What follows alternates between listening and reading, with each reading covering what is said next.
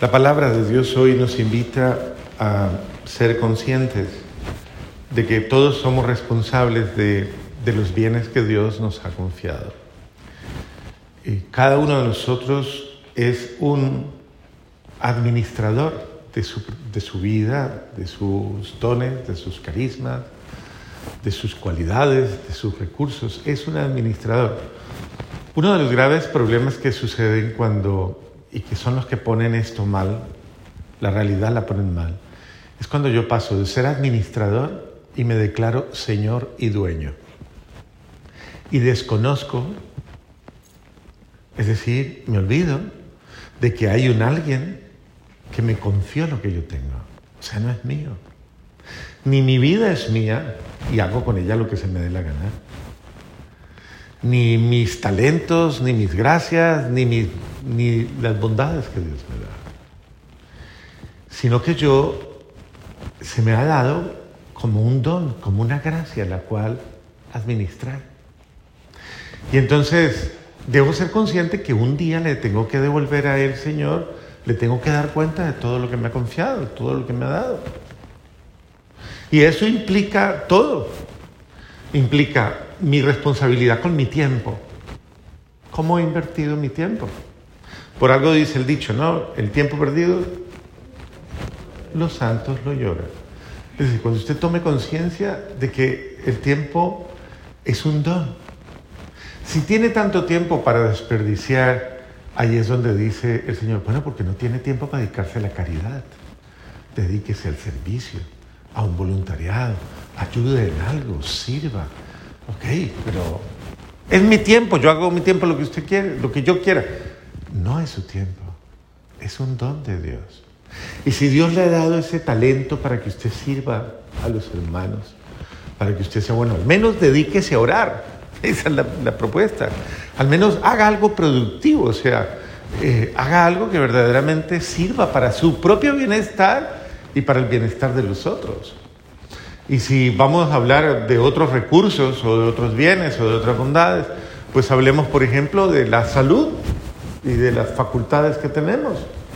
Pues hombre, si yo tengo buena salud es para que yo me dedique a hacer algo productivo y no viva de vago, no viva de vaga, no viva de balde o simplemente viva de, de mantenido o de mantenida y no me preocupe por hacer algo yo debo hacer algo productivo, yo debo servir.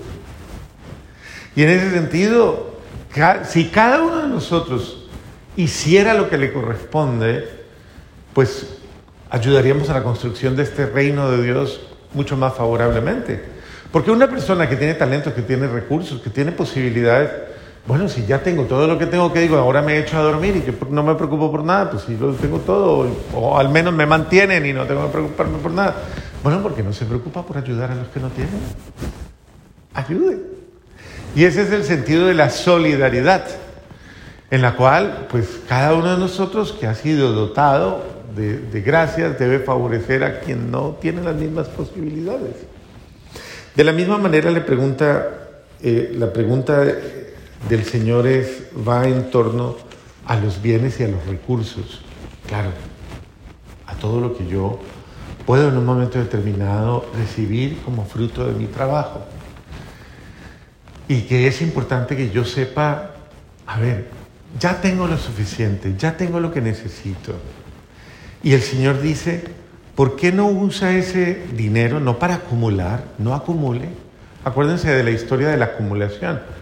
Si usted acumula, usted no sabe para quién va a quedar todo lo que usted acumula. Algún día, el día que usted se muera, eso que usted acumuló se lo va a consumir la persona que usted menos quería. En ese caso, su nuera. Ella se va a consumir todo. La ropa que usted no le quiso prestar nunca, ella se la va a poner. Todo, absolutamente. O su yerno, que le cae tan mal y que le cae gordo, y que ese va a gozar de todo lo suyo. Entonces dice el Señor, ¿por qué no aprovecha usted sus beneficios, sus bondades? ¿Por qué no aprovecha usted los recursos que tiene y gane amigos para el cielo? Algo así como haga caridad, haga la bondad, haga la caridad. Y la iglesia no te invita a que entregues todas las cosas o tu dinero indiscriminadamente por entregarlo simplemente. pide al menos que hagas algo. Participa de una fundación. Eh, monta tú tu propia realidad con la cual ayudas a los demás. es el sentido de la caridad, o sea, de yo tengo, yo quiero ahora ayudar a los que no tienen, porque es un don y es una gracia. Y dice el Señor, con esa acción tú te vas a ganar aliados que con su oración te ganen a ti la vida eterna. Es la gratitud de quien da y va a recibir. Entonces, en ese sentido, es una inversión. Dar al que no tiene es una inversión que yo estoy haciendo. Y en ese sentido, es una inversión eh, porque yo no estoy esperando que me paguen aquí. Yo no estoy esperando que me recompensen aquí. Yo estoy esperando que mi Señor tenga misericordia de mí y sea bondadosa conmigo en la vida eterna. Y usted tal vez podría pensar entonces con sentimiento y pensamiento existencialista. Los existencialistas piensan que no existe un más allá, que no existe la vida eterna. Entonces por eso dicen, comamos y bebamos que mañana moriremos. Pues que aquí esto es lo único que hay. Y no, no, no proyectan su vida a la eternidad. Pero es importante que usted no viva como un ateo existencial. Es decir, esa persona que solo piensa que nunca, primero, unos que piensan que nunca se van a morir. Y otros que piensan que el día que se mueran ahí se acabó todo. Entonces debe tener usted en cuenta que usted aquí básicamente lo que está haciendo es conquistando la eternidad. Que aunque usted en este momento no la valore, un día la recibirá eternamente para su salvación o eternamente para su condenación. Yo no sé cómo será el infierno de los egoístas, pero debe ser muy feo. El infierno de los egoístas. Yo recuerdo, nosotros tuvimos en la comunidad nuestra un joven que tuvo una experiencia de Dios muy fuerte. Él fue estigmatizado, Roque Jacinto Solaki. Lo pueden ver en YouTube. muchos han hecho crónicas de la vida de él. Y Roque Jacinto Solaque, él tenía una experiencia que de niño, desde niño, él veía a Jesús y hablaba con él. Y él pensaba que, eso era normal, él pensaba que todo el mundo le pasaba igual.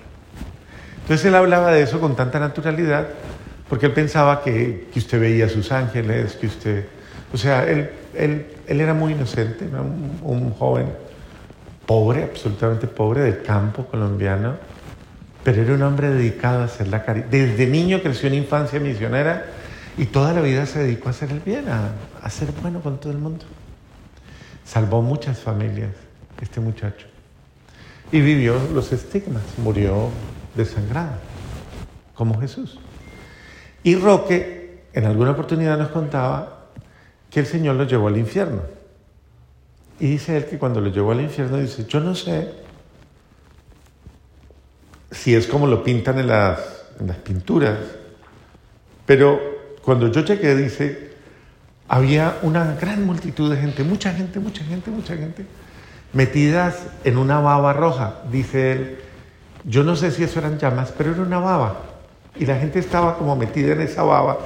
Y esa cosa como que los cogía, los agarraba y no los dejaba moverse. Y decía, lo, que, lo que a mí me impresionó es que estaban tan cerca que bastaba con que uno le diera la mano al otro para ayudarlo a salir de esa baba. Pero lo feo y lo dramático era que nadie le daba la mano a nadie. Y todo el mundo maldecía y renegaba, pero nadie ayudaba a nadie.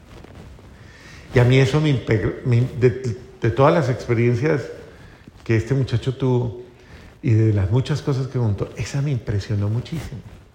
Porque si hacemos proyección, eh, a ver, ya vivir este periodo de vida, largo o corto, con cosas difíciles y dolorosas, es bastante, bastante fuerte. O sea, Vivir aquí la maldad, vivir aquí la división, el odio, vivir aquí tantas de esas cosas, eso ya es feo, o sea, eso ya, eso ya es duro, es, bien duro. Pero que esto se proyecte a una eternidad, eso, eso sí no tiene nombre. Y yo siempre lo he dicho, ¿no? A, las personas y creo que es importante que lo reflexionemos. Dentro de mis reflexiones para comprender el infierno, para comprender el cielo, porque en última instancia esto es un negocio. Usted está ganando el cielo, usted se está ganando el infierno. Eso es de ahí. Esto es un negocio. No vaya a llegar ese día ya y diga, ay, es que a mí nadie me dijo. No. ¿Usted se está ganando el cielo ahora o se está ganando el infierno? Ok, entonces calcule y sea buen negociante y buen administrador. Todo lo que usted haga en este momento, todas las actitudes que usted tenga en este momento, todos sus comportamientos, sus maneras de ser y de vivir, esas que usted cree que son muy buenas y que está bien así, esas que usted, que se siente incluso cómodo o cómoda, no, yo me siento bien así, ¿para qué molestan tanto? Usted bien así.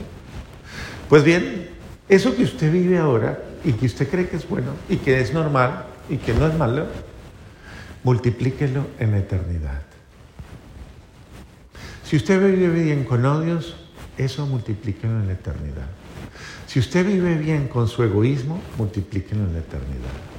Si usted vive bien con rencores y con envidias y faltas de amor, multiplíquelo en la eternidad. Si vive bien con su amargura, multiplíquelo en la eternidad. Y desde ya, con mucho cariño, se lo digo, usted puede desde ya visualizar su infierno. Tiene un infierno feliz. Disfrútenlo. De hecho, ya lo está disfrutando, lo está pagando desde ahora. Usted desde ahora está invirtiendo. Entonces ya se lo está ganando, ya. Solo basta que, que cierre el negocio. ¿Y cuándo? En cualquier ratico se lo llevan y dice, cerrado el negocio. Esa es su eternidad. Yo le diría, ¿le queda tiempo para recuperar e invertir mejor? ¿Tiene tiempo todavía? Pues yo creo que es hora de ponerse el día, porque a lo mejor estoy en saldo en rojo, a lo mejor no he acumulado, no he acumulado bondad, no he acumulado misericordia, no he acumulado caridad. Es decir, no me, no me estoy ganando una eternidad feliz. Y eso es lo que está diciendo el Señor. Gánese el cielo con el dinero inútil, injusto. Porque si nos vamos a eso, el dinero es, es inútil, injusto, es, es, una cosa que pasa. Y dice, pues ganes el cielo con él, conviértanlo en algo que le dé la eternidad. Es decir, con todas las bondades que usted tiene, usted ganes el cielo haciendo bondad con los otros, sea bondadoso, sea generoso, sea amable. Es decir, eh, en ese sentido, sepa invertir en aquello que un día le será verdaderamente recompensado. Y lo dice, y al menos, primero haga las cosas justas, hágalas bien. Esa es la primera lectura. Haga las cosas sin injusticia, o sea, no, no robe, ¿no? O sea, no, no haga cosas injustas. Es que yo me gano en esto, me gano en aquello, me gano en... No robe. Eso es lo que está diciendo ahí. No sea injusto. Segundo, sea responsable de la realidad común. Incluso ore por los que dirigen y gobiernan. Ore para que el fruto de nuestra oración sea la que verdaderamente decida los designios humanos y no la mala actitud de quienes llegan de pronto a una posición eh, eh, de influencia en la que puede generar mucha, mucha injusticia. Entonces dice, oren por aquellos para que todo el mundo se salve y de alguna manera nos hace responsable de la salvación de otros. Entonces es importante que yo tenga en cuenta esto. Por eso hay santos que se han dedicado toda su vida y todo su ministerio de santidad ha sido uno, salvar a muchos. Es decir, que mucha gente llegue al cielo, que mucha gente no se condene. Y en este sentido no es que yo ande señalándole pecados a todo el mundo, no, es básicamente cómo se muestra el cielo. ¿Cómo se le muestra el cielo a alguien? A ver, ¿cómo? ¿Perdón? Sí, ¿cómo más? Caridad. Con caridad. Con amor, con ejemplo. Con amor, con ejemplo, exactamente. Es decir, que la gente vea verdaderamente que es mejor lo que usted vive y lo que usted hace, su forma de vivir, da más paz, da más tranquilidad, da más serenidad, da más confianza. Su forma de vivir es mucho más imitable que mi forma de vivir que me está amargando la vida, que me está haciendo daño, que me está enfermando, que me está condenando. Entonces le pido a Dios que me dé la gracia de cambiar. Y por eso la gente le dice a usted, cuando se ve interesado en algo que usted hace, le preguntan, ¿cómo lo hace? ¿Por qué tiene tanta paz? ¿Por qué está tan bien usted? Y usted le puede decir con generosidad, hombre, eso no es tan complicado. Venga, oremos juntos. Venga, le invito a la misa. Vamos a un encuentro. Eh, leamos la palabra. Disfrutemos al Señor. Y son los momentos en los que uno le pueda, no, no se ponga usted a decirle a la otra persona, porque la otra persona comienza con una queja siempre. Ay, es que he estado tan enfermo, ay, he estado tan enferma, ay, es que la es. Y es el momento preciso para que usted le venda el producto. Usted ahí es donde le dice, venga, venga, venga, venga, pero yo le tengo la solución. La solución es, venga, hagamos oración, camine, sentémonos. Vamos a ponerle en las manos de Dios esta situación. Vamos a orar, vamos a, vamos a buscar la palabra a ver qué nos dice. Y el Señor le va a hablar. Y el Señor le, y luego le dice, camine, venga, vamos a, a la Santa Misa, o hagamos esta novena, o hagamos el rosario, o lo que sea.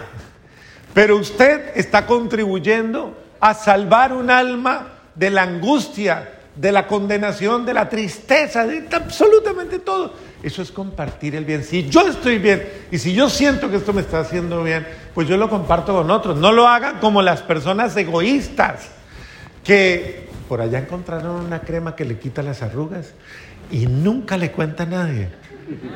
Y la otra le pregunta, ¿y usted cómo?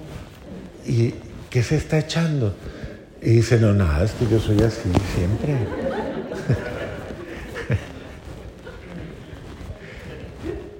Nunca cuentan, nunca cuentan. Entonces, cuando uno encuentra algo que le hace bien a uno, ¿qué hace uno? ¿Seguro? ¿Usted comparte todos los secretos que tiene? No todos, ¿no? Ah, bueno, menos mal porque le están contestando a un cura y no se vayan a condenar por decir mentiras. Entonces, al contrario, sepa compartir lo bueno, todo lo que a usted le hace bien, a el otro también.